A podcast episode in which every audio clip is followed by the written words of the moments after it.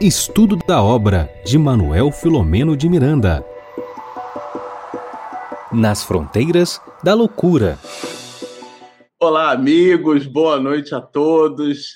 Denise, Regina, internautas, sejam todos muito bem-vindos à nossa live do projeto Espiritismo e Mediunidade. Na noite de hoje, essa noite engalanada com essas duas jovens meninas bonitas. A Denise está aqui com. Como é? É Sharp, né? Porque homem é. não tem muita coisa de nada, né? Mas é um é Sharp, né, Denise? Isso, está é, bem frio aqui hoje.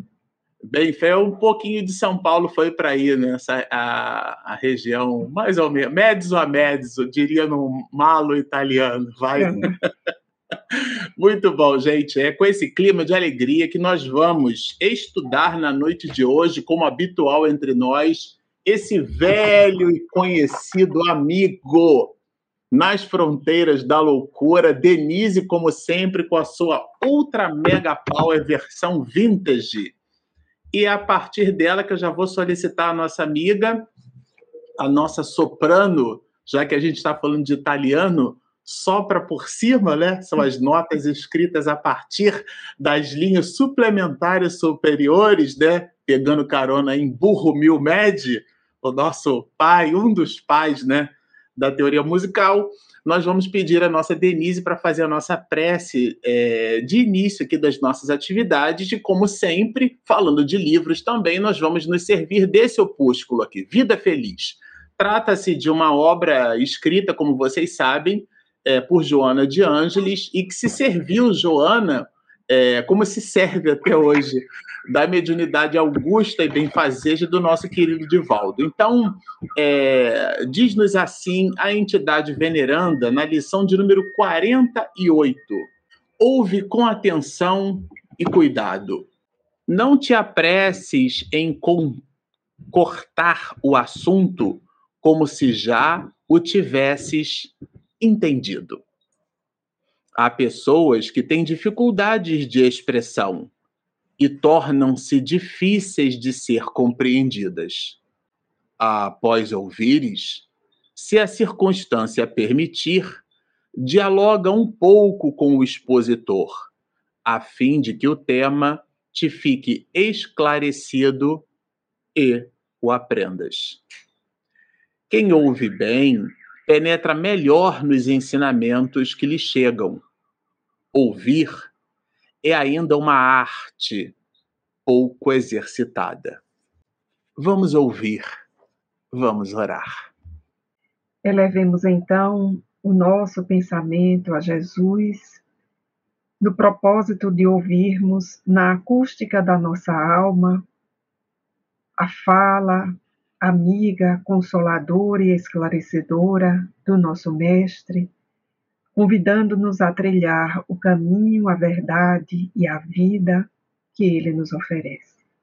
Senhor, reunidos em teu nome, pelos meios que a tecnologia nos favorece, nós rogamos que a tecnologia incita em nós da sintonia possa captar nesta noite o pensamento do nosso queridíssimo Manuel Filomeno de Miranda, e que ele nos inspire e nos ampare, para que sejamos claros na apresentação do seu texto, e que todos, Senhor, absolutamente todos que entrarem em contato com o nosso trabalho nesta noite, recebam de Ti as bênçãos de paz e saúde.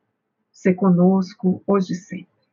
Como a noite de hoje é, está destinada à orquestração delas, eu vou pedir à Regina para sempre é a Denise que me salva e lembra, né? Mas dessa vez, por algum motivo aqui, um espírito feminino soprou no meu ouvido que que a Regina precisa avisar, dar o aviso aqui dos nossos internautas que estão conectados, dos nossos parceiros, enfim, Regina, fala um pouquinho para a gente sobre esse assunto.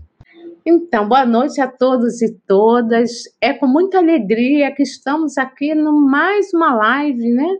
Em mais é a live de número 23. 23 segundas-feiras juntos, né? Muito bom. E nós queremos agradecer a todos vocês que nos assistem e a todos os parceiros de transmissão, aqueles que colaboram com a divulgação da doutrina espírita. Então, a nossa gratidão a todos vocês né, que estão conosco e um ótimo estudo né, para todos nós. Então, vou passar de novo aqui para o Marcelo. Nós vamos iniciar aqui, como sempre a gente faz a divisão do nosso trabalho. Eu vou pedir a, a Regina para representar, como sempre, aqui o nosso Bernardo, colocando ali no canto inferior direito a obra né, em formato digital. Ali vocês vão considerar. É, fica ali representado o nosso querido Bernardo. É, bom, eu vou falando de representações e vou colocar aqui, como sempre, tá, o nosso velho e conhecido amigo, é, o protagonista da noite, que é o nosso livro aqui em formato digital, né? Nós usamos o meio analógico e o meio digital. O analógico é esse aqui e o digital é esse que está aí na tela, né? É, porque afinal de contas o, o meio é só uma mídia, né? O importante não é o meio que a gente usa, é como a gente usa esse meio. Então, aqui estão representadas as mais variadas formas de utilização é, desse, desse livro, do hábito, do ato de leitura, de estudo. E eu já queria, de público, aqui aproveitar para agradecer a oportunidade que, nesse domingo próximo passado, a Denise Lino nos forneceu de conversarmos juntos sobre a obra O que é o Espiritismo. Foi delicioso, viu, com o Éder, viu, Denise, o encontro. Foi muito bom mesmo, a repercussão foi excelente. Mas antes de você começar, Marcelo, eu queria dizer uma coisa que eu estou aqui segurando, eu vou dizer. A Regina hoje está com o cabelo dos sonhos. Eu fico super feliz quando o meu cabelo fica desse jeito. E hoje o dela está o cabelo dos sonhos. Eu acho que vale a pena destacar para a live que a gente começa com o pé direito, Regina com o cabelo dos sonhos hoje. Vocês realmente construíram uma produção aqui, a Regina com o cabelo dos sonhos, a Denise com o echarpe dos sonhos. Eu, Denise e Regina, eu vou sonhando aqui, tá certo? Porque o meu cabelo eu tenho 49 anos de expectativa dele cair no olho, mas ele nessa encarnação isso não vai acontecer. Bom, vamos ao texto, nós... né? Pois é, vamos ao texto, tá certo? Sobre falando de olhos, né? É, sob os nossos olhos estão aqui essa ideia. A gente não podia começar a live de uma outra forma. Convite ao otimismo. Não dava para fazer o capítulo 19 de Miranda de um jeito assim, né? acabrunhado, né? Ah, tá tudo muito bem. Não, é um convite ao otimismo. Então, essa é que é a ideia. Como vocês sabem, nós nos dividimos. Então, sempre, a gente nada aqui a gente faz do improviso.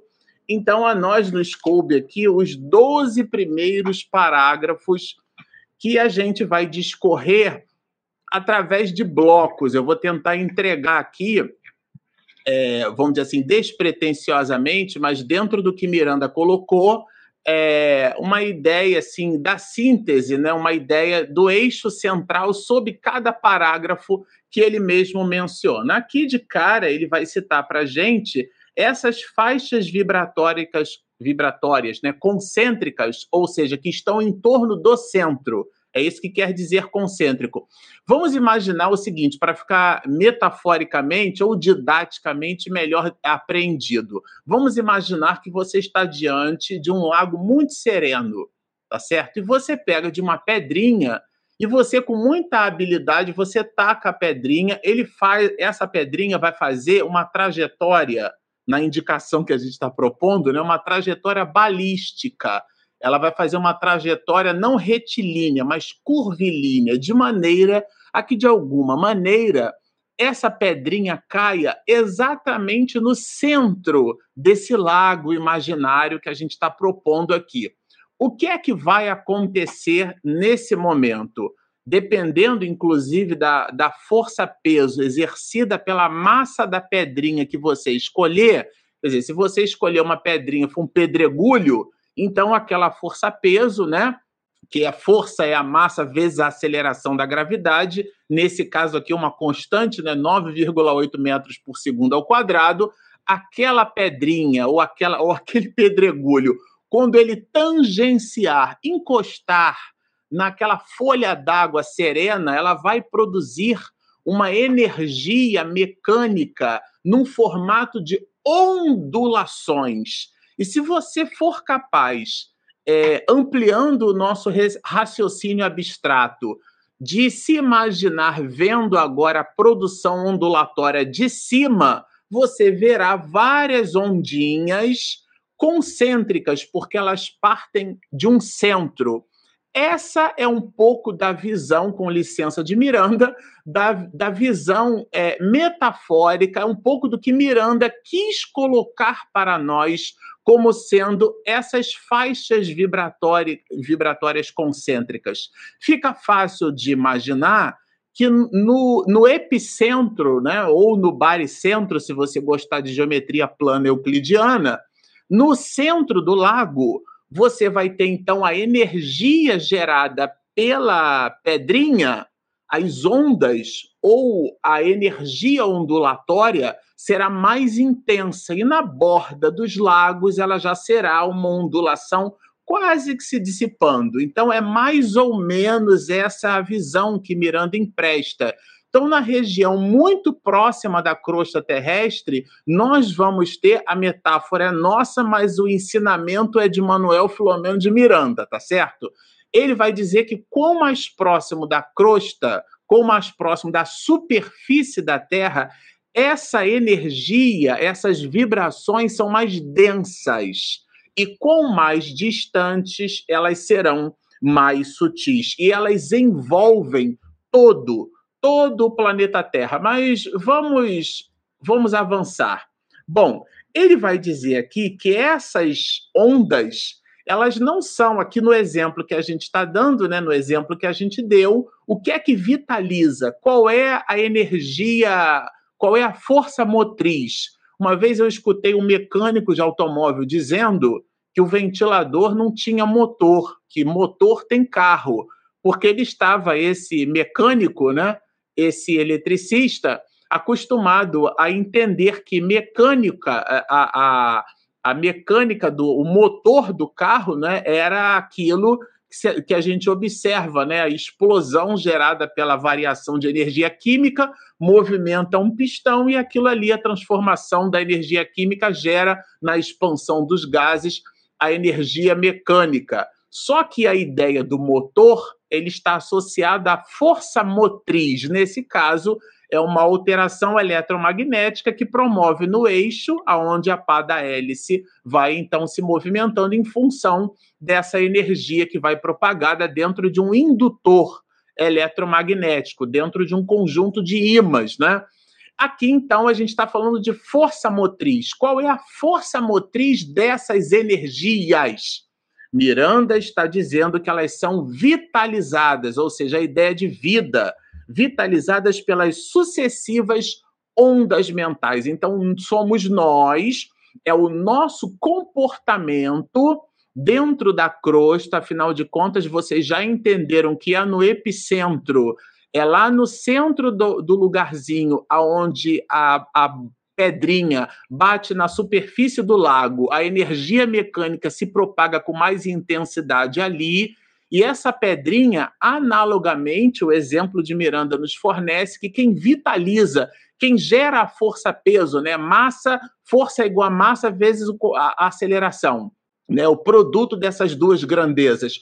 Qual é a grandeza que proporciona a amplificação dessas ondas? O que é que efetivamente dá manutenção, portanto, vitaliza essas ondas que são sucessivas? É como se fossem constantemente pedrinhas sendo jogadas ali. Por isso que eu abri aqui o nosso diálogo trazendo essa imagem né, didática para a gente entender o que é que Miranda, o que, que o autor quer colocar aqui. Então, são as nossas ondas mentais. E elas, elas se condensam, porque as vibrações elas têm faixas de frequência. Elas têm faixas. Então, vamos imaginar que eu pego uma vara de bambu e eu coloco na ponta da vara de bambu um lenço vermelho. e, e eu fico sacudindo a vara de bambu e você está acompanhando o lenço vermelho. Vai chegar uma hora que a velocidade, portanto, a frequência de indas e vindas que eu vou colocar lá em cima na ponta da vara onde está o lenço vermelho será tão intensa que o seu olho não será mais capaz de registrar, de acompanhar o lenço vermelho. É quase como se ele nem existisse ali, porque a frequência é altíssima. Então, nós condensamos ou ampliamos essa condensação que está no epicentro ou no baricentro, digo, desse laguinho quando a gente joga as nossas pedrinhas, as nossas condensações vibratórias. Isso é um processo. Esse processo de sintonia, ele é decorrente do nosso comportamento. Já que estamos falando de vibração, vocês já ouviram falar num, no equipamento chamado diapasão. Existem aqueles diapa... existe o diapasão de forquilha, né? Você bate ele assim. Qualquer dia desse eu vou trazer um para mostrar para vocês, um que eu tenho aí guardado. Eu, eu procurei e não achei. É, você então bate, ele tem de várias é, vibrações mas o padrão é o Lá. São 440 vibrações no intervalo de um segundo. O regente de coral usa bastante e o músico usa bastante para afinar seus instrumentos. Quem toca violão, né, mi, si, sol, ré, lá, mi, gosta de usar esse instrumento para poder afinar. Se você tiver curiosidade de bater com esse, com, com esse diapasão e, e aproximar, não é encostar, aproximar da nota lá, você vai perceber que a nota lá sozinha vai vibrar, sem você pulsar. O nome desse fenômeno em física chama-se ressonância. E é disso que o autor espiritual está falando. Processo de sintonia decorrente do comportamento. Então, o que, é, o que bate o diapasão de forquilha, né? Os melhores são alemães. O que bate é o nosso comportamento. Mas ele continua, tá? Quando ele fala desse processo. Vou avançar aqui. Constituem lá em cima, olha que interessante, regiões densamente povoadas. Então, estamos falando de frequência. Eu vou dar dois exemplos aqui. Hoje eu estou menos filosófico e mais matemático, viu? Estou mais físico. Hoje que eu estou mais, tô mais engenheiro de software hoje do que filósofo, mas tá tudo certo. É, bom, se, se a gente tomar dois tipos de frequência do rádio, sinal de FM e o sinal de AM. Esses, essas letrinhas significam, no caso do AM, o M é de modulação, modulação por amplitude, o FM, que é a modulação na frequência. Modular é alterar, variar. Então, existe uma variação da frequência e você consegue transmitir sinal com essa variação e você consegue também transmitir sinal com a variação da amplitude, mantendo a mesma frequência. Pois muito bem, o sinal AM, por exemplo, ele é capaz de dar a volta no planeta, mas ele entrega deformidades, porque a árvore, por exemplo, absorve comprimento de onda. Já o sinal FM é por onde, inclusive, as rádios conseguem entregar uma qualidade de som melhor. Em compensação, eu preciso de uma antena repetidora para isso. O que é que significa isso, Marcelo? Significa que as vibrações elas têm características. E o que Miranda está dizendo aqui para gente é justamente que a densidade dessas vibrações está diametralmente associada ao nosso comportamento. Vejam que ele coloca aqui, ó, regiões densamente povoadas. Agora, quando ele fala de, de, desse povoamento, quando ele fala dessas condensações mais fortes, ele está falando da dor e das aflições mais primitivas. Ele está falando da invigilância. Ele está falando da irresponsabilidade. Ele está falando do nosso comportamento. Então, o comportamento é a pedrinha jogada no centro do lago. E vai continuar aqui o autor, né? Multiplicam-se. Agora, olha a expressão que eu quero destacar aqui. Destaquei no livro, vou destacar aqui. Esses redutos de pena a cumprir. Porque são regiões em outras faixas de frequência que nós sintonizamos.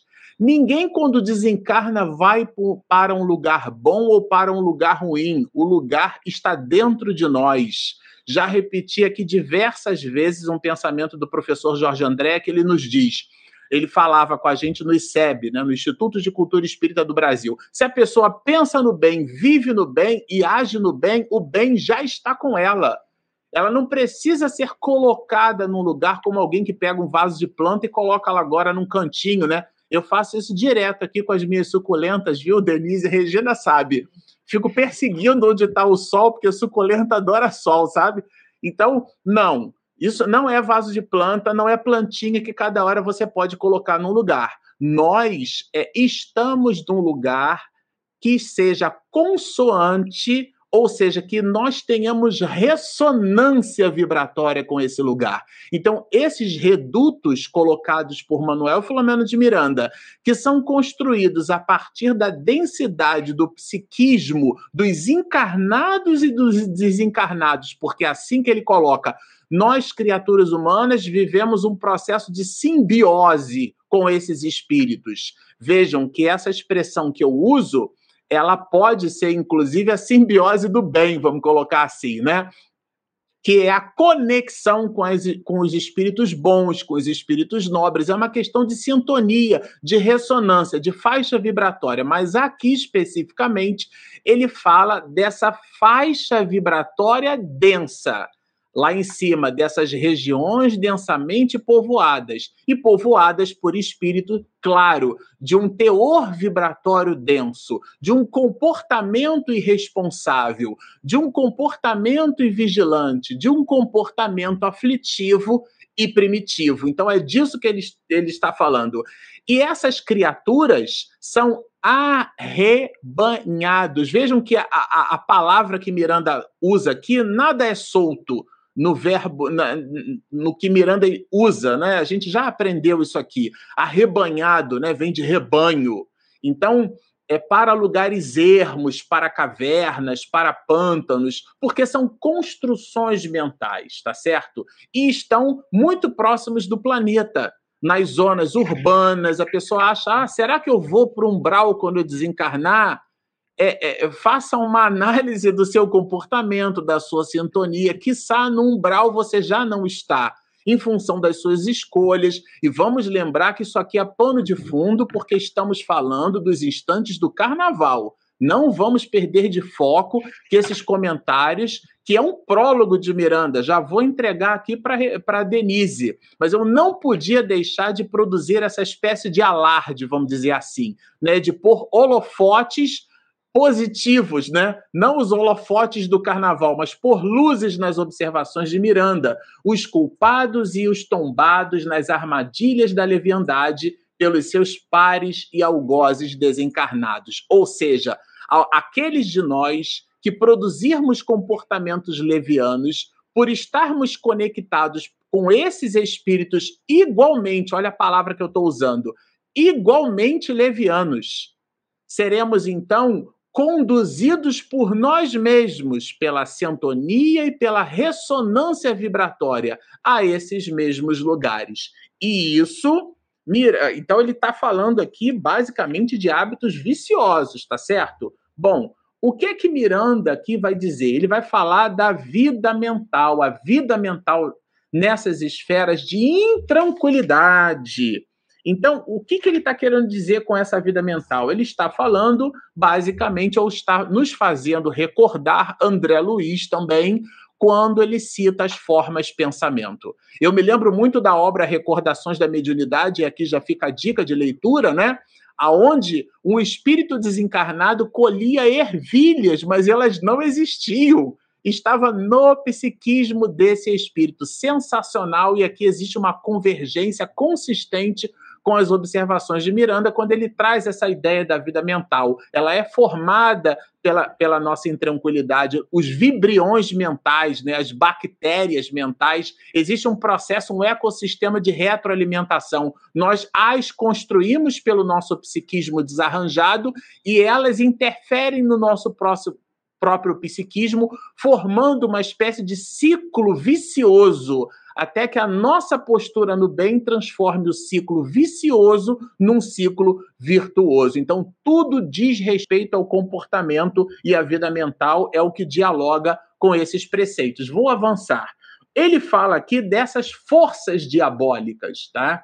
Ele, ou seja, esses espíritos ma, é, é, malévolos, né, que acham que estão governando essas regiões acham que possuem força e poder. Eu me lembro muito do Divaldo dizendo assim: Teina, Teina. Lembra que está tá gravado aqui, mas estão sob a égide de entidades superiores que utilizam aquilo que eles acham que é um posto de conduta, mas na verdade é uma relação circunstanciada, porque essas regiões elas, elas se dissipam com o passar do tempo, elas estão postas por mais estranha que isso pareça, estranho, né? Isso está posto como mecanismo da lei. Isso é bem interessante a gente tomar por nota. E elas são, então, é, é, regiões é, transientes. Mais aqui adiante, ele vai colocar assim: eu vou avançar aqui, porque senão não dá tempo. Quando ele fala da alucinação, é, quando ele fala dessa alucinação desmedida, né, é, é bem interessante a gente entender é, que ele usa esse orgulho infeliz, né? Eu achei, eu fiquei bem examinando isso, né? Vejam o destaque que a gente vai trazer aqui para essa expressão toda.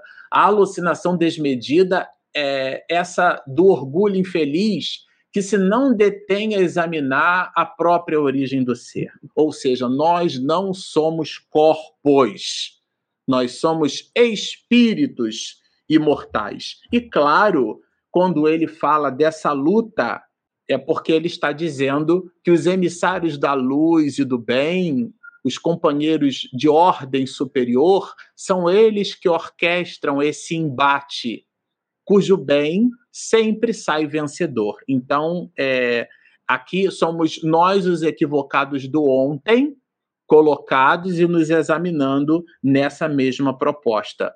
Então, lutam tenazmente contra os emissários da luz que eles não conseguem vencer jamais. Então, aqui Miranda está destacando, uhum. eu vou, vou me servir dos gregos, aqui não há caos, há cosmos, há organização.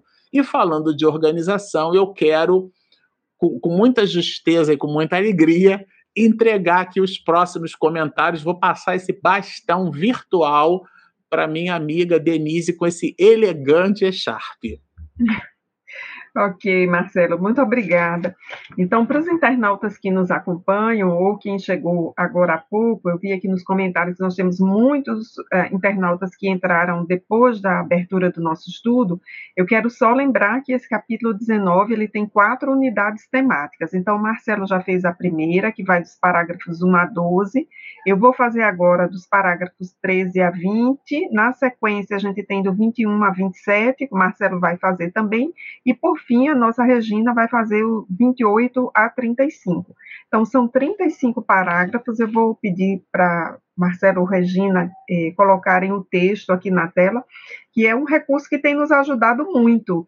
Marcelo e Regina, eu recebi uns feedbacks de pessoas próximas que estão acompanhando o estudo e que dizem que gostaram muito depois que a gente passou a colocar o texto na tela, porque é o olho do gato e estou no peixe, vai olhando para a tela e acompanhando no próprio livro.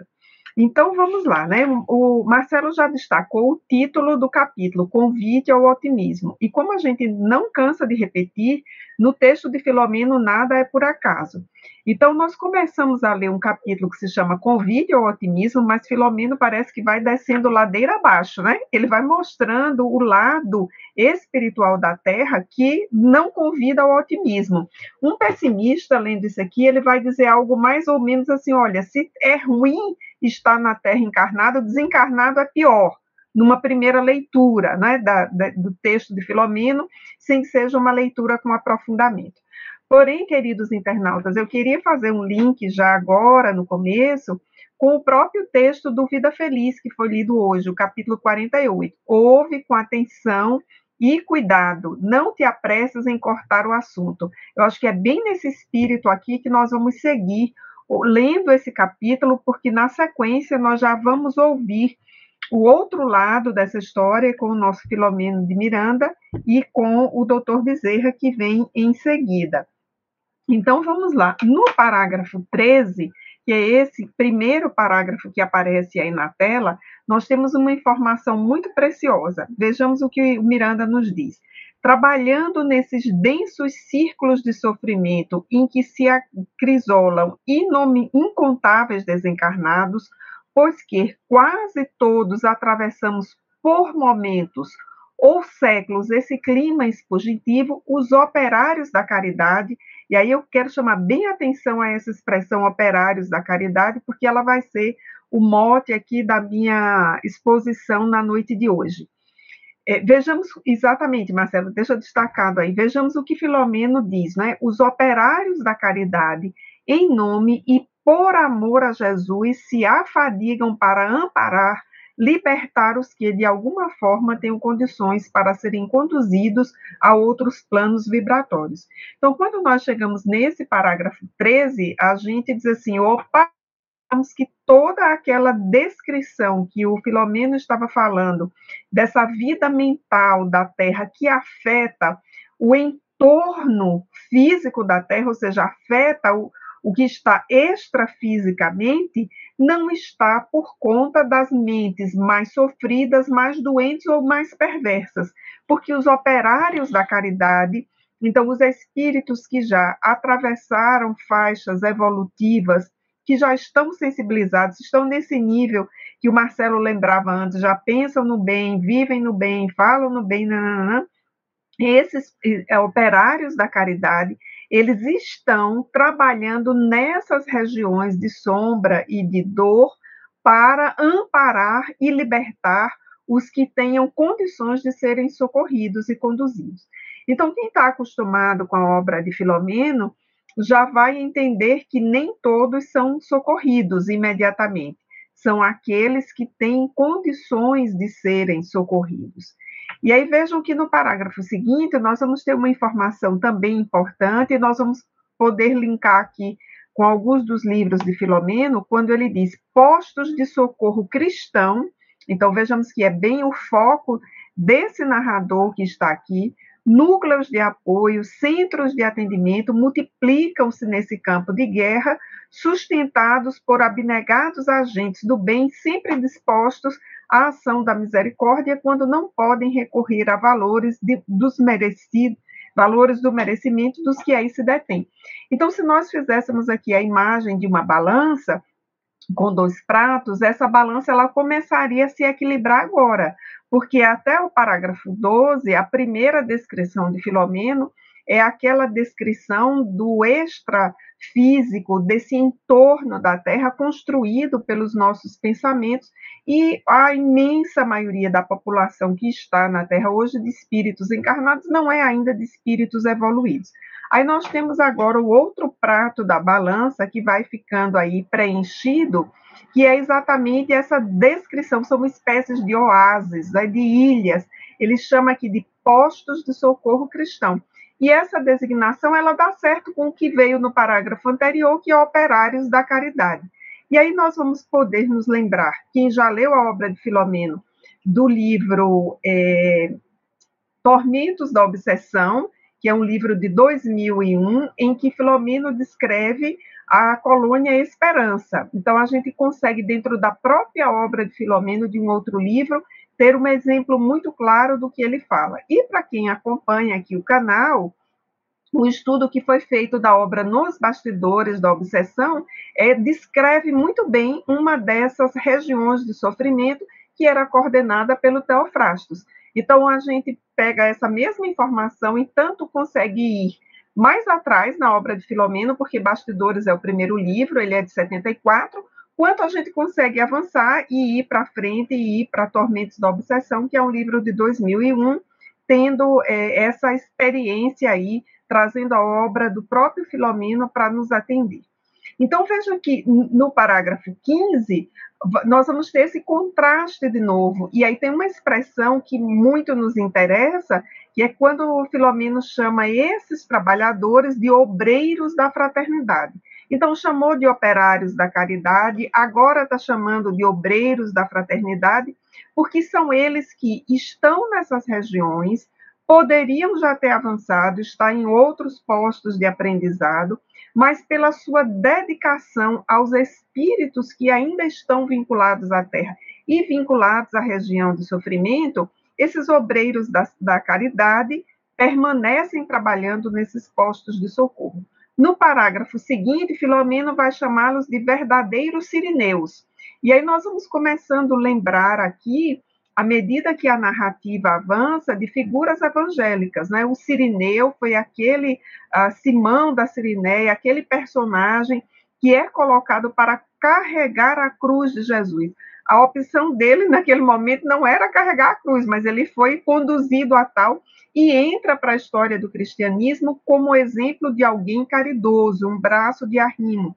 Mas nós também vamos lembrar dos samaritanos. Então, se nós formos para o Evangelho de Lucas, capítulo 10, a partir ali dos versículos 15, mais ou menos, nós vamos encontrar a parábola do bom samaritano. E eu, a, essa parábola ela entra para a história nessa narrativa muito bem feita que está em Lucas, né?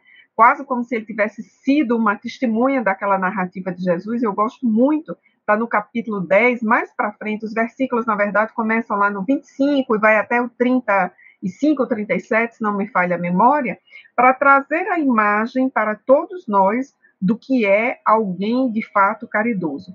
Então, esses operários da caridade, esses obreiros da fraternidade, esses verdadeiros sirineus, eles são a representação mais próxima que nós temos do samaritano, do bom samaritano, que parou a sua viagem, cuida daquele uh, que ele nem conhecia e cuida com tal desvelo que é para nós o símbolo da caridade.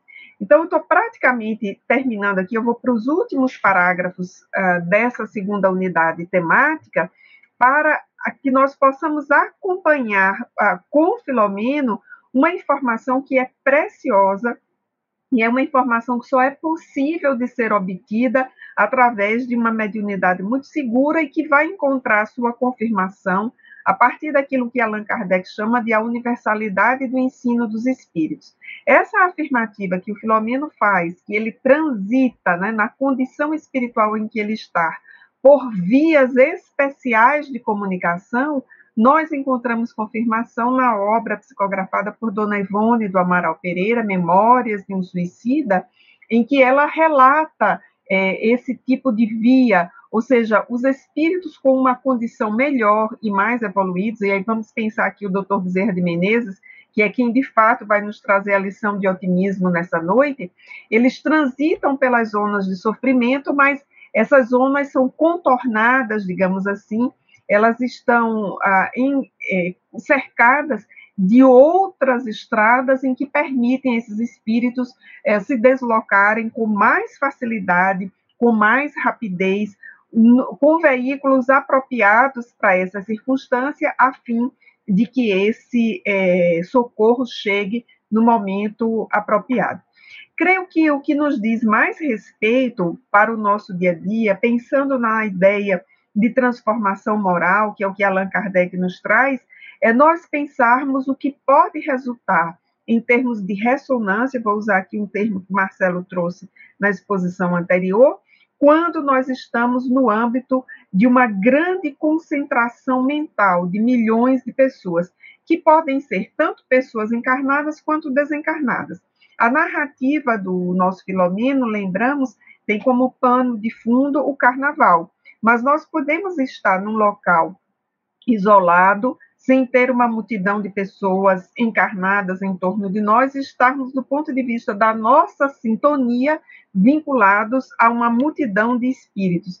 E, conforme a nossa sintonia, nós estaremos produzindo a vibração consoante a essa sintonia.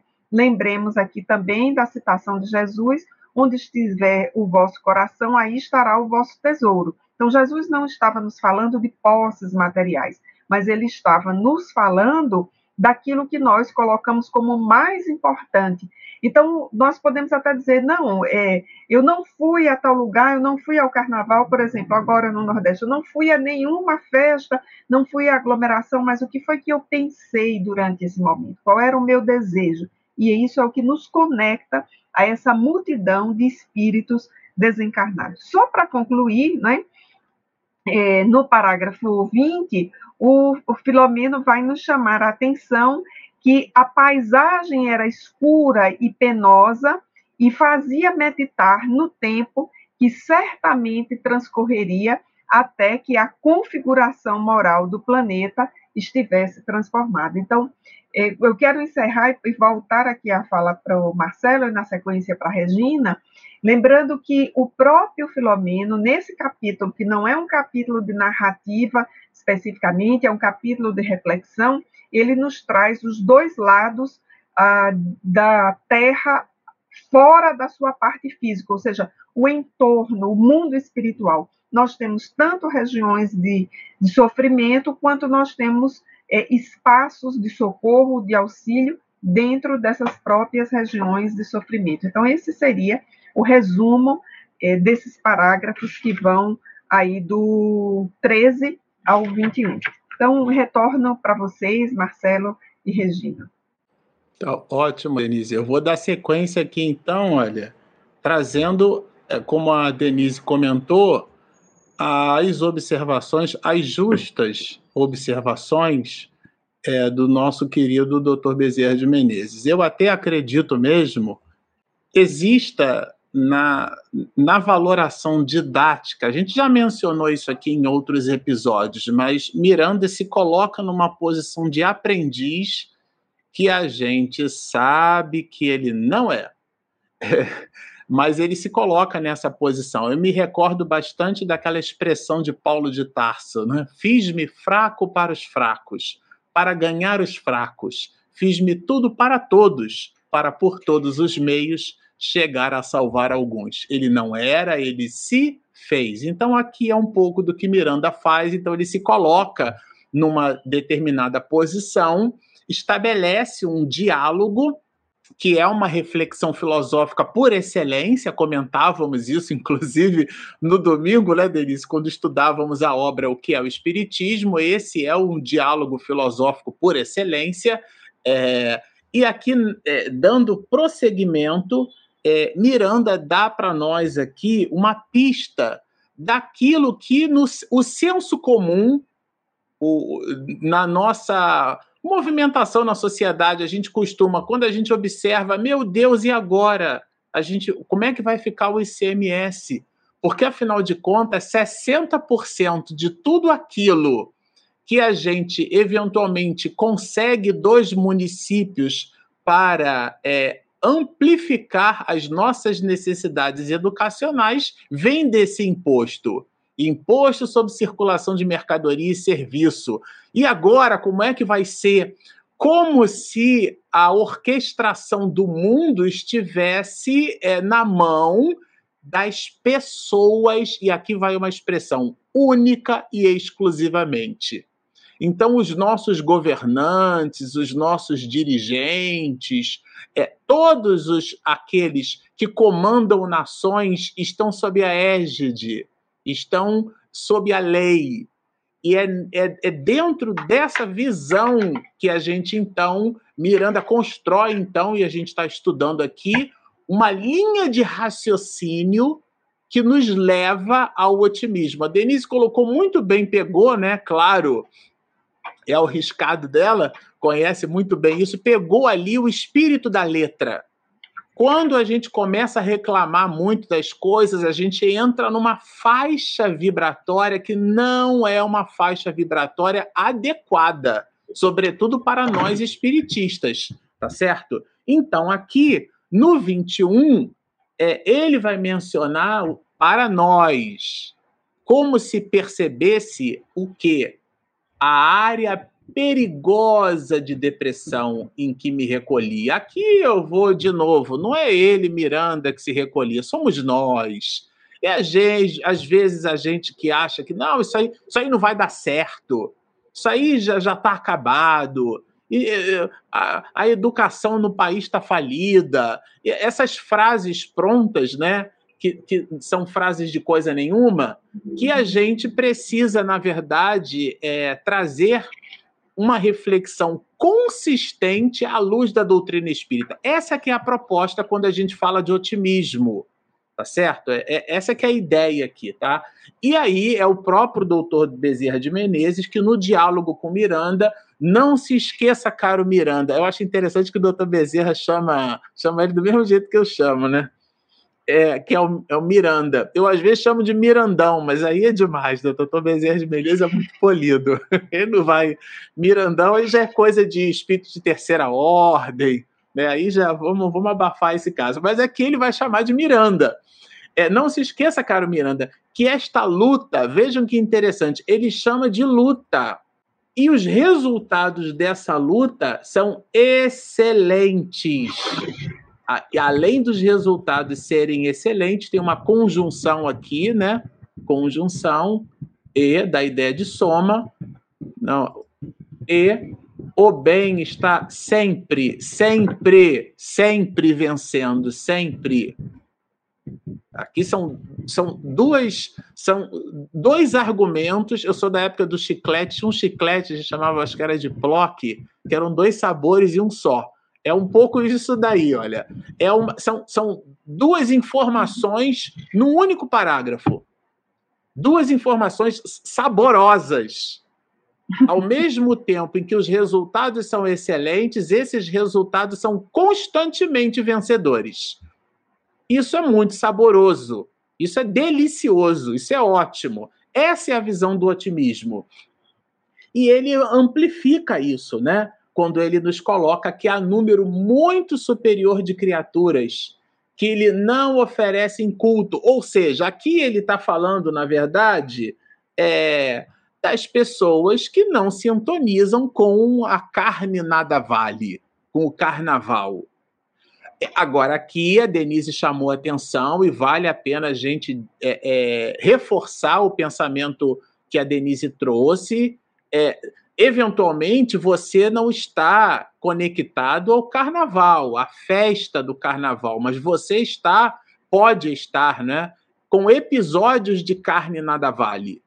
Então, isso é muito importante, é muito adequado. Às vezes a gente condena um determinado comportamento, mas a matriz psicológica nossa é a mesma da do companheiro, a manifestação é que é diferente.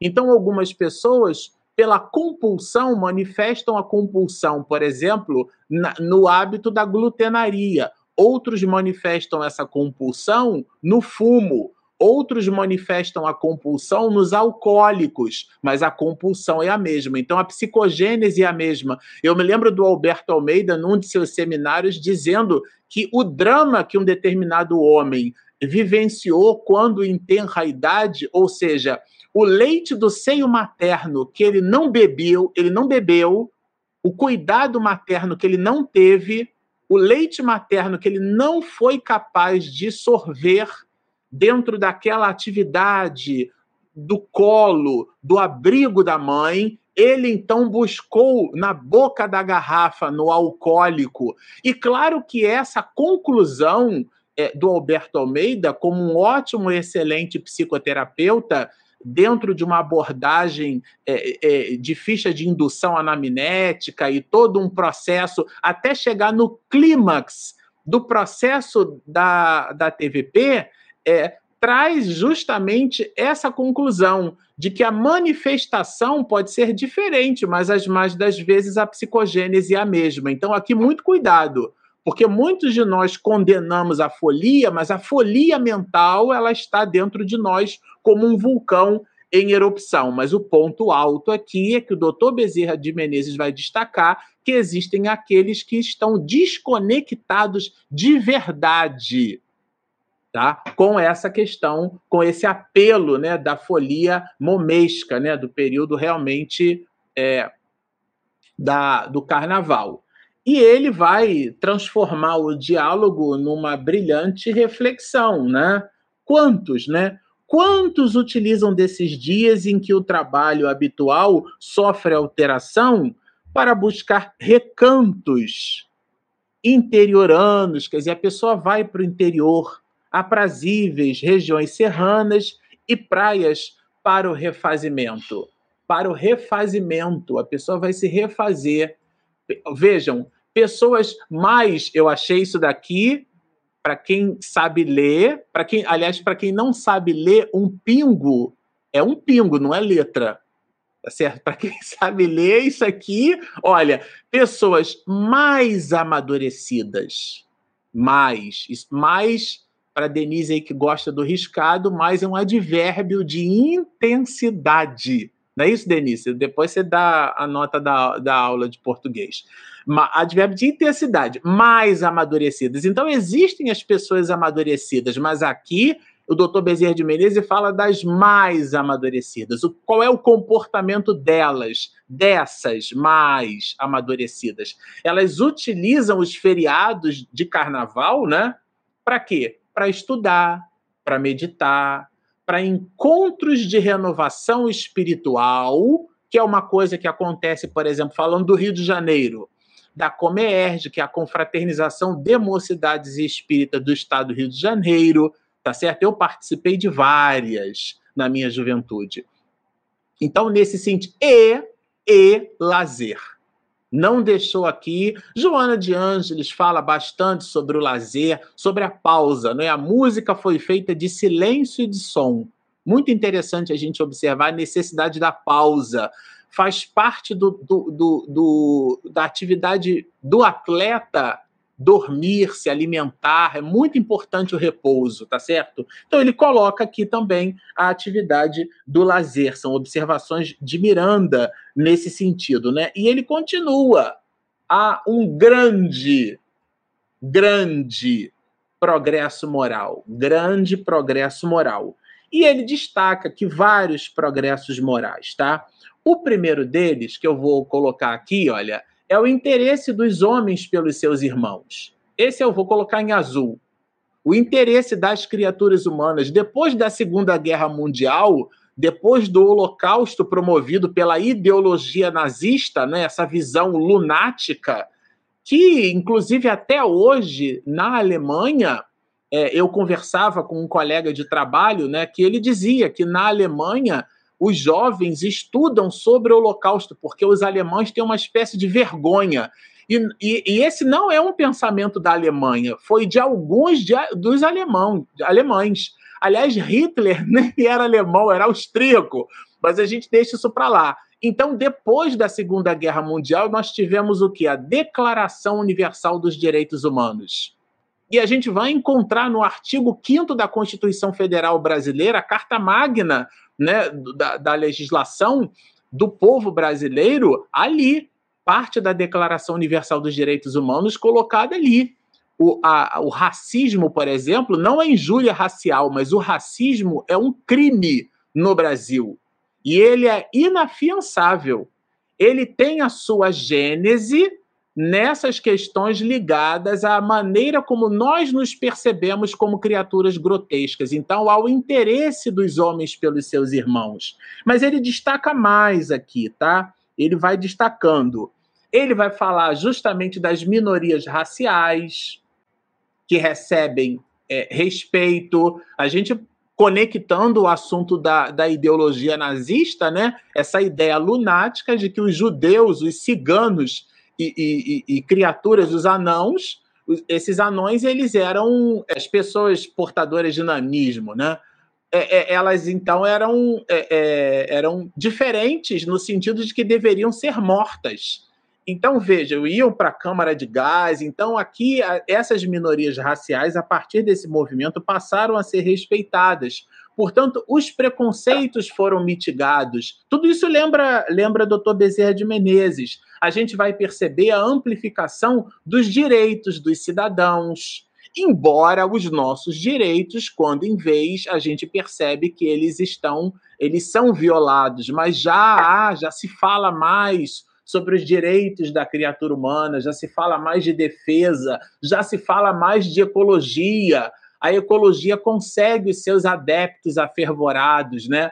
Ou seja, a gente já fala mais não da luta de classe né, do ponto de vista econômico, pegando carona em Karl Marx, mas a gente fala né, da, da valoração da criatura humana como, como a criatura humana valorada em si mesma simplesmente pelo fato de ser uma criatura humana. Ter direito às mesmas condições de dignidade, de liberdade. Isso é uma evolução, gente. Nós temos 200 mil anos na história do mundo. Se fôssemos capazes de pegar os 4 bilhões e 500 milhões de anos e distribuirmos, né, essa tese de Carl Sagan, não é nossa, e distribuirmos toda a história do mundo em 365 dias, que é a quantidade de dias em um ano, é, a história do homem seriam os últimos minutos do dia 31 de dezembro desse calendário. Ou seja, nós somos um pequeno fragmento na história do mundo. Olha quanta coisa nós já disseminamos, já, já mitigamos em termos de miséria socioeconômica. Então, ele vai colocando que as leis são mais benignas hoje. Hoje, nós temos mais órgãos de assistência e promoção social aos carentes. Hoje, nós temos é, é, as leis que elas são realmente mais benignas. Hoje nós temos a maldade humana sendo mitigada.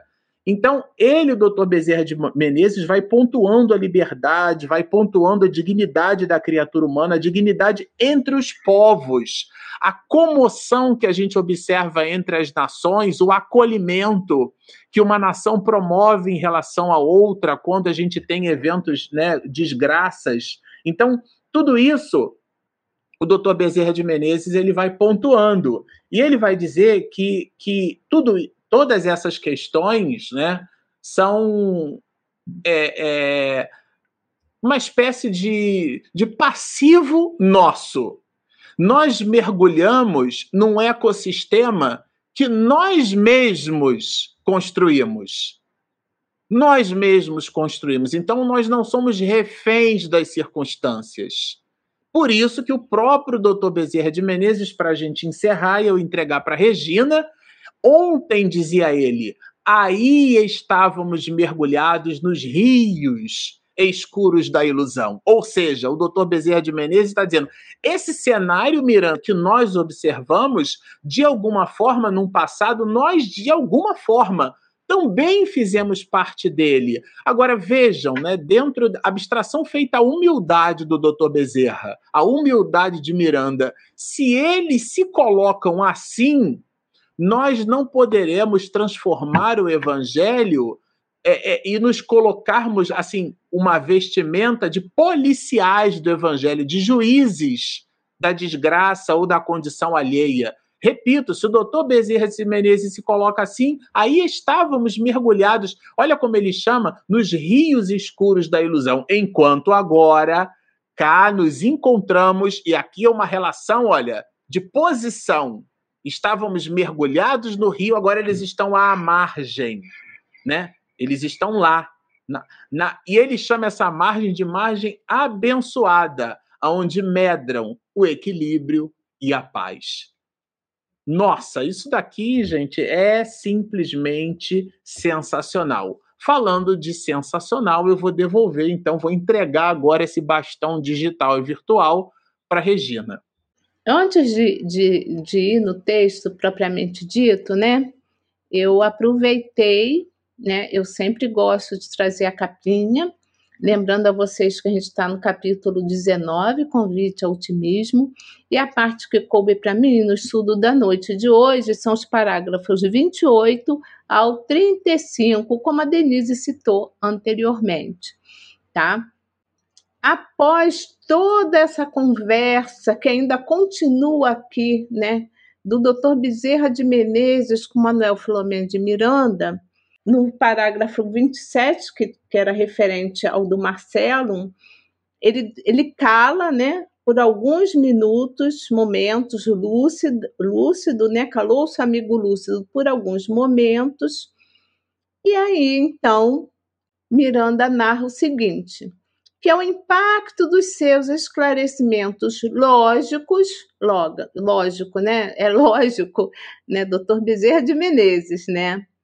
Era-me possível vislumbrar, além do presente, qual, na, qual nauta aflito da noite, e percebesse, além da neblina, vitorioso farol que aponta os recifes e sinaliza o canal por onde se pode passar com segurança. Aí eu trouxe para vocês aqui, ó, esse que é mais ou menos essa visão, que é uma metáfora, lógico, né? Mas imagina você no meio ali da, da neblina, no meio do mar, sem enxergar nada, e você consegue enxergar essa luz do farol para poder direcionar. Esse é Jesus, gente. No meio das nossas tormentas, das nossas dificuldades, ele está ali. Aquela luz firme, poderosa, a luz que nos, nos dá a direção para o melhor caminho. Então, eu gosto muito de trabalhar com imagens, então trouxe a imagem desse farol. Continuando, ele, ele fala o seguinte, o doutor Bezerra de Menezes, no parágrafo seguinte, no parágrafo 29.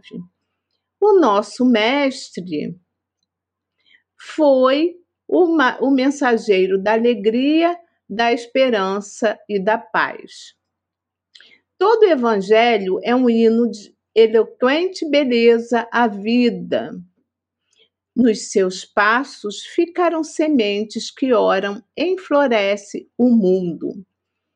Eu fiquei refletindo muito nessa, nessa, nesse parágrafo né, sobre Jesus, refleti muito.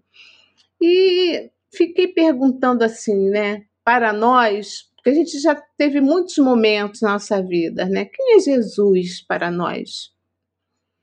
Como é que nós sentimos Jesus nas nossas vidas? Será que ele é um mestre para uns, Messias para outros, modelo ou um milagreiro? Quem é Jesus para nós? Será que a gente está com Jesus realmente no nosso coração? Ou será que Jesus ainda é uma figura distante de nós? Eu trouxe três trechinhos pequenos, porque há Joana de Ângeles, né, mentora do querido Divaldo Franco, ela é sensacional, dá vontade de trazer tudo, mas eu não posso, eu tenho um tempo aqui, né? Então ela diz o seguinte: eu trouxe só três, na verdade eu tenho muitos aqui, mas eu só vou ler três, tá? Ela diz que Jesus é o mais notável ser da história da humanidade. E que, vivendo numa época em que predominava a ignorância em forma de sombra individual e coletiva, qual ocorre também nestes dias, e aí eu trouxe esse, esse pedaço desse texto por conta que a gente está estudando sobre o carnaval, embora em menor escala, Jesus cindiu o lado escuro da sociedade das criaturas, iluminando as consciências com a proposta de libertação pelo conhecimento da verdade e integração nos postulados soberanos do amor. Então, ela coloca aqui essa questão da iluminação das consciências, com a proposta maravilhosa da libertação do conhecimento da verdade. E para terminar esses três trechos, porque a gente está falando é de, das frases do conteúdo de Dr. Bezerra de Menezes, né? A Joana coloca o seguinte: o Evangelho é o mais belo poema de esperanças e consolações de que se tem notícias. Coisa também que o Dr. Bezerra de Menezes colocou aqui no parágrafo 29. É, continuando, mesmo, eu, eu assim, só para vocês entenderem, eu fui grifando tudo porque eu fiquei pensando assim, eu estou já no encerramento desse capítulo. Quem sou eu para ficar, né, tirando só uns pedacinhos do Dr. Bezerra? Falta pouco, então vocês vamos ler juntos, os, né, o que o Dr. Bezerra coloca. Mesmo a tragédia do Cólgota, quer dizer, a colina onde Jesus foi crucificado, tá? Assinalada pelas suas dores, é o prenúncio da madrugada da ressurreição em plenitude de luz e felicidade. Gente, isso aqui, né, é um verdadeiro poema, né? Enquanto eu lia, né, é, é, o doutor Bezerra, além do conteúdo profundo, ele ainda escreve dessa forma lírica que nos dá assim um alívio aos nossos corações tão cansados, né? Continuando, estas são horas muito importantes de transição moral da Terra e de seus habitantes. Aqui uma pausa, lembrando que no ano passado a gente fez um estudo aqui também em grupo do livro No Rumo do Mundo de Regeneração. Então vocês também, para quem não assistiu, pode ir lá e vai entender né, essa frase do Dr. Bezerra em profundidade sobre a questão dessa transição, né, desse, desses tempos difíceis, mas desse período que a gente está vivendo é, é, agora nos dias atuais, tá? Também podendo ler também, quem gosta de leitura, é Transição Planetária. Continuando, legiões, várias, várias legiões que, como Marcelo colocou, Denise colocou aqui, que estavam lá nessas faixas, né, baixíssimas, né, nessas faixas que estavam ainda assinaladas pela barbárie, ainda portadoras de instintos agressivos em afloramento, vêm sendo trazidas à reencarnação em massa, obtendo a oportunidade de fazer opção para a liberdade ou o exílio encontram corpos. Olha, isso aqui, gente, eu vou começar a ler de novo. Encontram corpos geneticamente sadios, com excelentes possibilidades, que se podem utilizar para a grande escolha. Olha como é que Deus é justo e bom. Ele, ele, ele dá oportunidade ao espírito que está nessa faixa mais densa, ainda com portador de muitas dificuldades, trazendo instinto agressivo em afloramento, né? Está escrito aqui, ó. Eu vou, vou marcar para vocês. O que, que ele faz? Ele dá a oportunidade desses espíritos encontrarem o quê? Corpos geneticamente sadios com excelentes possibilidades para poder o quê? Para a pessoa, o espírito que traz essa dificuldade poder mais condições, né, de traçar o caminho do bem. Olha como é que a gente não sabe de nada, gente. A gente não sabe de nada. A gente vê as pessoas sadias, bonitas. Não estou dizendo que toda pessoa é bonita, é um espírito inferior, de forma alguma. Mas a gente vê e não sabe de nada. Ela está ali né, para poder algumas pessoas, como cita o Dr. Bezerra de Menezes, para poder ela ter mais condições de trilhar esse caminho do bem. Eu achei isso aqui sensacional.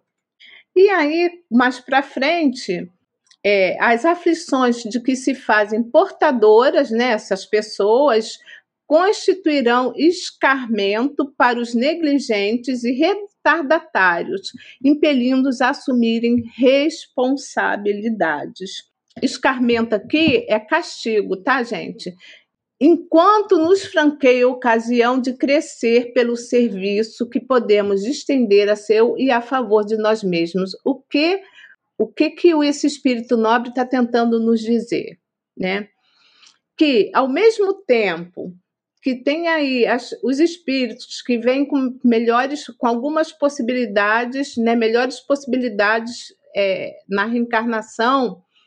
Esse período de aflição, essa ajuda para aflitos nesse plano, nos dois planos da vida, é, ele vai ajudar, ele vai favorecer, né, a essa, esse espírito para dias melhores, né? Então aqueles espíritos que ainda se encontram em muito é, sofrimento e, ao mesmo tempo, esses espíritos nobres eles também vão ter possibilidades, né, através de ajuda do seu próprio crescimento.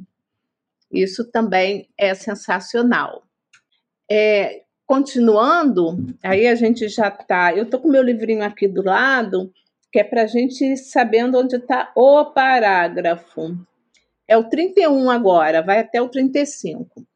Tenhamos em mente também que inumeráveis colônias de amor nas proximidades da Terra são de construção recente, fruto de trabalhos de abnegados apóstolos do bem.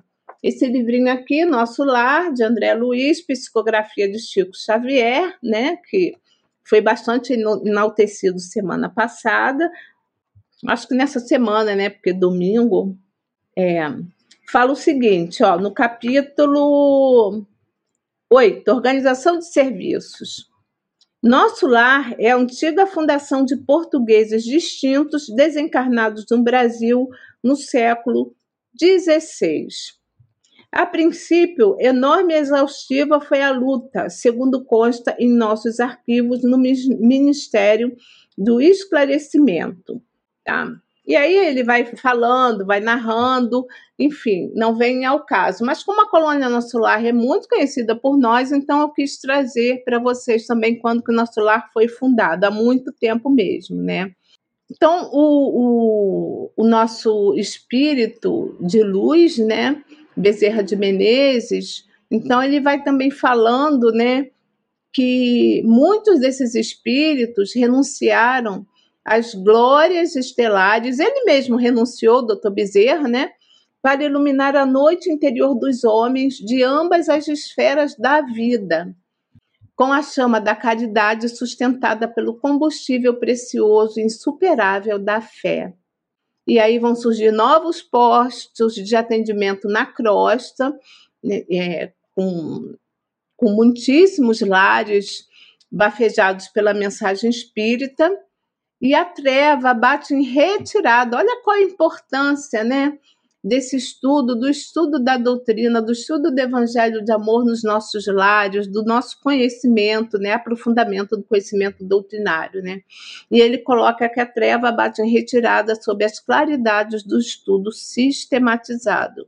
E aí, então, no 32, né, ele fala o seguinte: por enquanto a noite é densa, né? Aparvalhante, quer dizer, ainda, né, deixando essa situação ainda é, meio tonta, meio de, meio, meio de com muitas dificuldades. Então, a noite é densa, parvalhante, dominadora. Todavia, a madrugada chega sutilmente e vai vencendo até que raia um triunfo. Em triunfo o dia, o dia, confiemos. E aí ele ri né, dá um sorriso generoso e fala o seguinte: o trabalho espera por nós. Visitemos agora a nossa Noemi, que deve estar despertando nesse momento. Lembrando que a Noemi aqui, ela é aquele, aquela pessoa que estava no hospital que tinha tentado o suicídio. Tá? E para encerrar, para a gente passar para o momento de perguntas e respostas, eu trouxe uma frase de Jesus dizendo o seguinte: está em Marcos, capítulo 8, versículos 36. De que serve ao homem conquistar o mundo inteiro se perder a alma, né? Então, vamos refletir sobre isso. Eu vou colocar a vinheta de perguntas e respostas, mas se alguém quiser fazer mais alguma colocação, fiquem à vontade, tá? Momento de interação. Perguntas e respostas. Vamos às perguntas. É, é do nosso querido Daniel Rosa, de Assis. Ele pergunta o seguinte: aqui eu acho que ele não botou para ninguém, né? Pra, não botou para quem que ele quer que responda. Então, Marcelo está aqui do meu lado. Denise.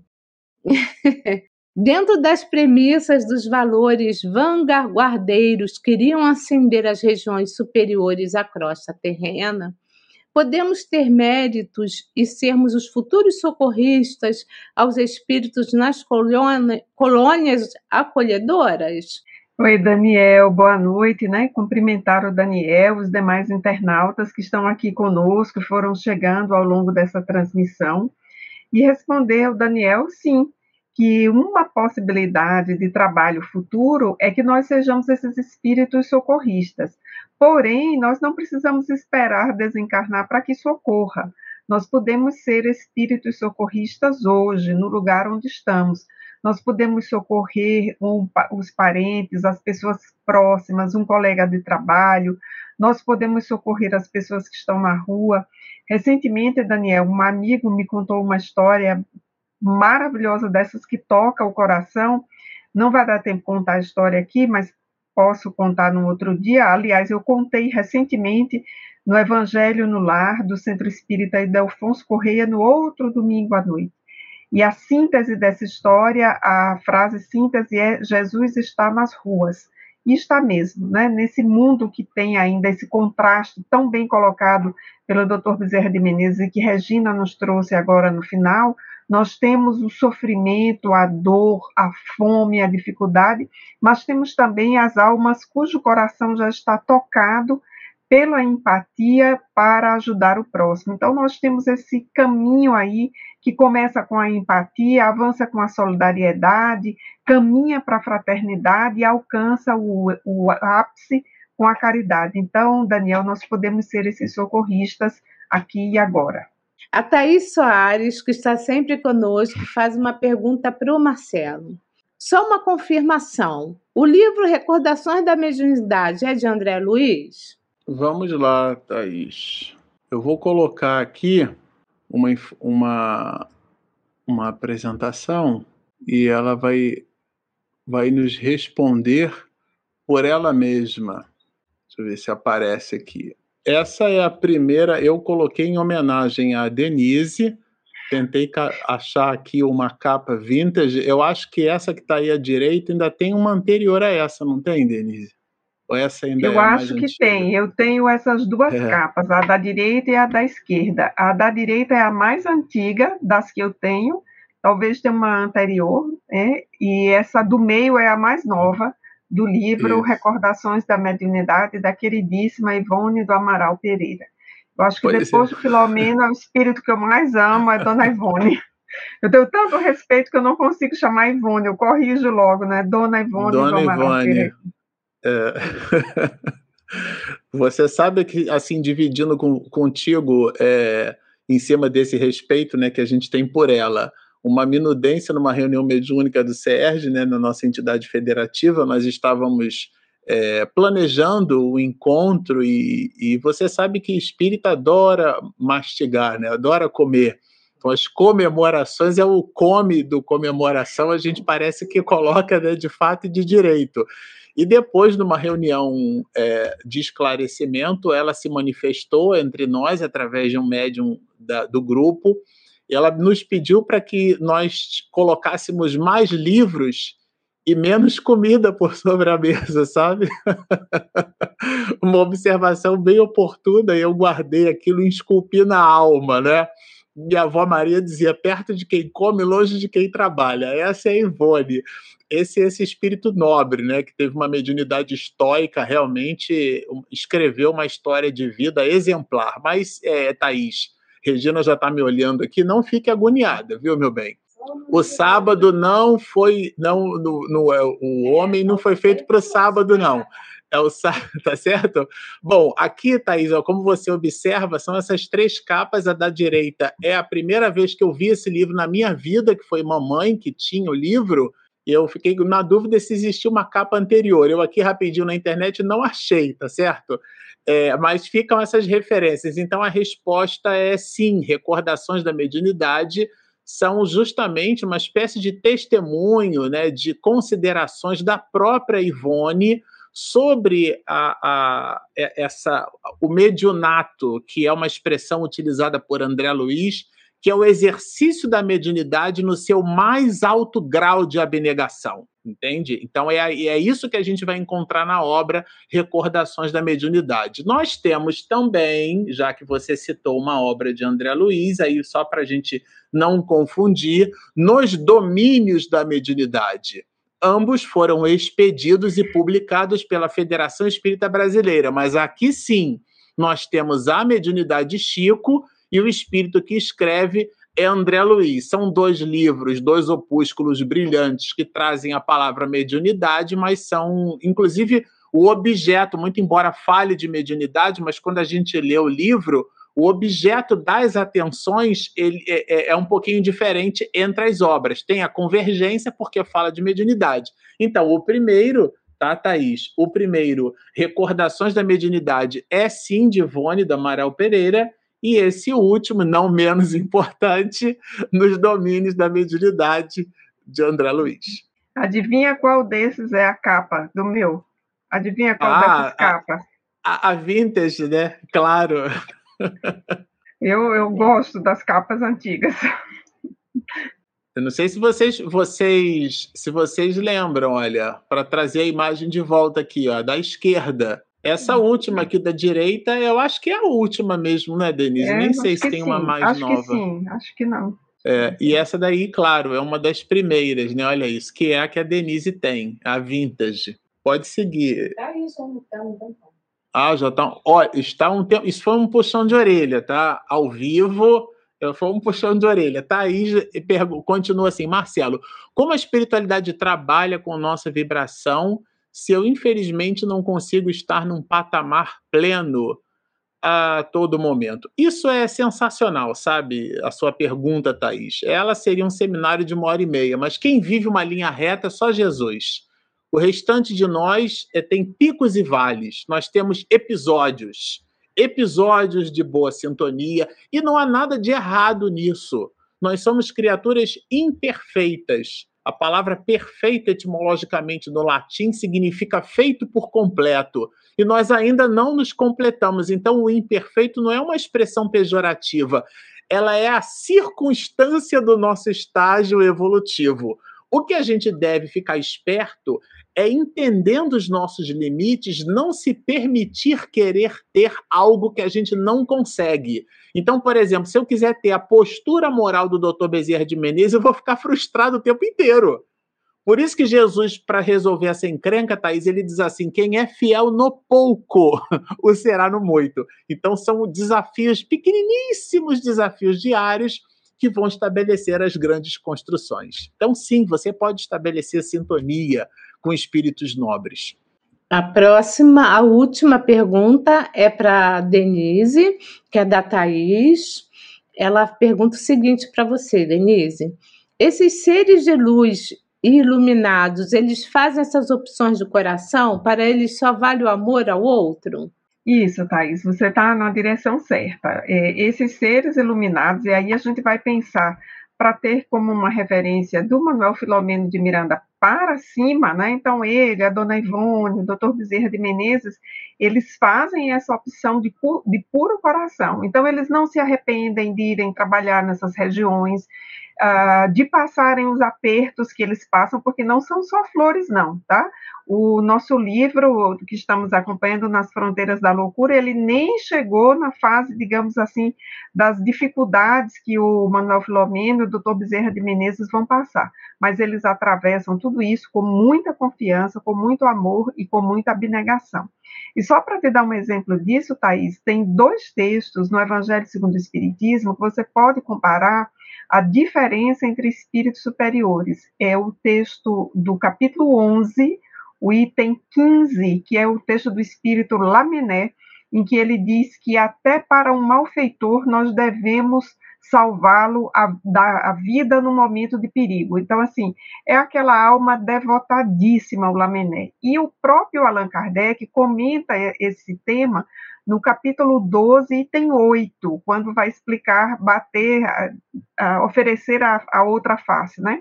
E aí Kardec tem uma postura bem mais prudente na minha leitura, porque ele vai dizer que a, a, nós devemos respeitar a conservação da vida. E Kardec tem uma frase brilhante, ele diz assim: Jesus não nos impediu a defesa, ele nos recriminou a vingança.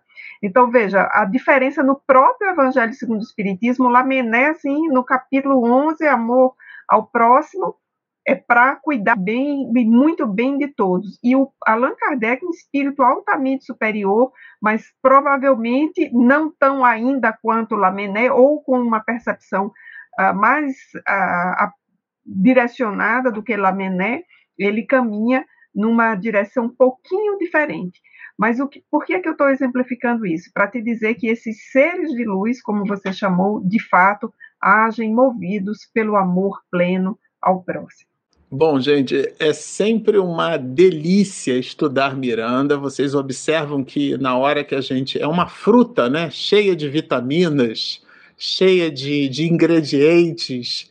Cada capítulo desse aqui que nós estudamos, cada episódio que a gente constrói juntos, porque nós construímos juntos, a gente até prepara o material, mas ele acontece aqui ao vivo e em cores, né? Então, é, nós construímos juntos é, esses episódios e cada construção dessa que a gente faz, a gente observa é, o sabor, né? As vitaminas que o autor espiritual coloca para nós. Falando dessas vitaminas, como a gente se despede hoje é, dessa live de número 23 é, do capítulo 19, nós entraremos no próximo episódio é, do capítulo 20, né? Causas anteriores dos, dos sofrimentos.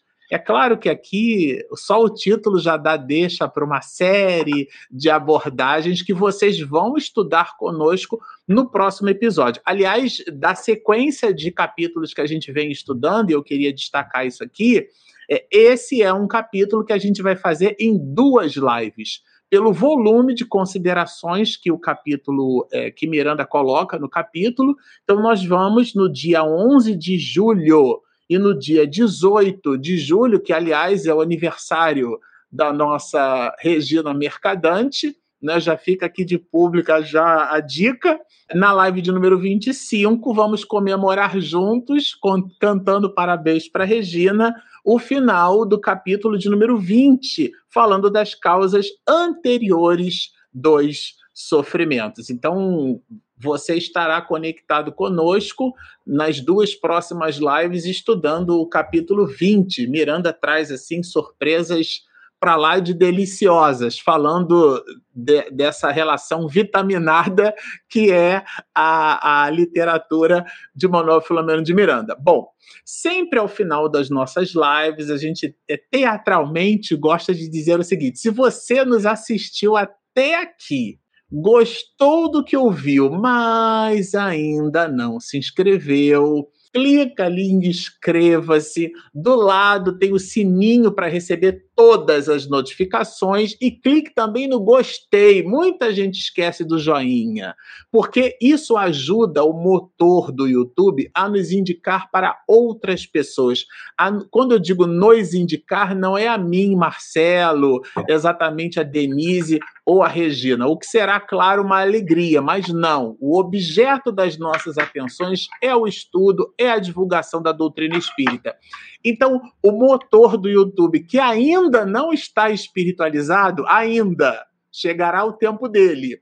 O algoritmo dele ainda é agnóstico às nossas considerações. A gente precisa sensibilizar esse algoritmo matemático para que ele nos indique. Então, quando você dá o seu joinha, você movimenta esse algoritmo de forma quase que celestial. Então fica aí a dica, aliás, para todas as lives que vocês assistirem, gostou, pode dar o joinha, porque realmente ajuda, estimula. É a maçãzinha do, do, do professor, da professora Denise e da professora Regina, a maçãzinha virtual. Então fica aí a nossa dica que nós temos também, vale a pena lembrar, o nosso aplicativo, ele é gratuito, gratuito, você não paga nada disponível na Google Play, se você tem Android, disponível na Apple Store, se você tem o iOS, o Apple, né, o telefone da Apple.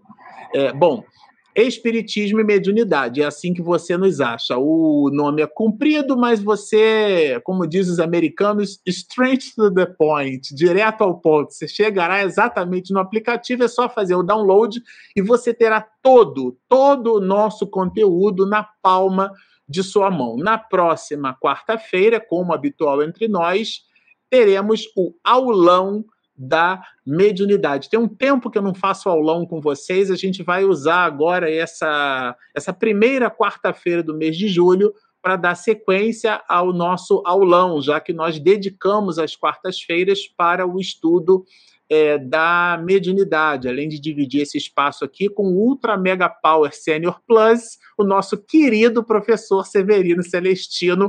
A gente treme de, de alegria e de felicidade quando recebe o professor, dá vontade de abraçar e trazer ele aqui para casa, né? E a gente fica muito contente quando o professor está conosco estudando esse livro, né? Que vale a pena a gente comentar, olha, que a obra que nós estamos estudando juntos. O meu está cheio de marcações, olha, analisando as traduções bíblicas. É um trabalho que nós estamos fazendo em conjunto eu na condição de aluno e o professor Celestino na condição de autor e de professor. Eu aqui sou pato novo, pato novo não dá mergulho fundo. Então estu nós estamos estudando a obra com o professor Severino Celestino também às quartas-feiras.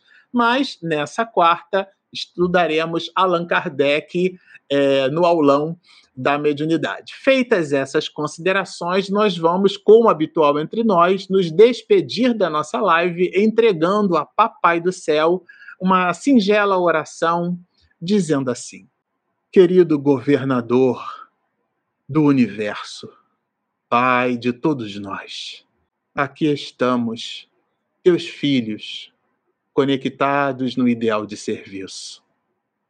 Abençoa Ó Pai magnânimo, carinhoso, supremo, te sentimos a brisa suave do teu amor, na tua misericórdia manifestada nas circunstâncias do nosso dia a dia que ainda não conseguimos de fato compreender.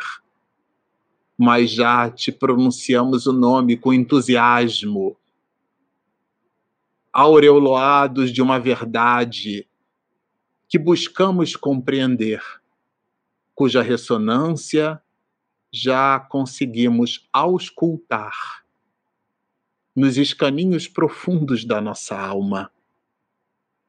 Dá-nos, Pai, a paz do nosso irmão maior. Um de teus filhos que tu deixaste por sobre a face da terra a fim de aprendermos a conjugar o teu magnânimo verbo chamado amar. Abençoa-nos a todos e estende a tua misericórdia pelos teus prepostos de luz espalhados por todo o universo. Que aqui no nosso pontinho azul, no braço da nossa Via Láctea, flutuando, crescendo, evoluindo e lutando, aprendendo na escola que tu construíste para todos nós. Te solicitamos mais uma vez que a tua misericórdia magnânima se faça com todos nós, hoje, agora e sempre.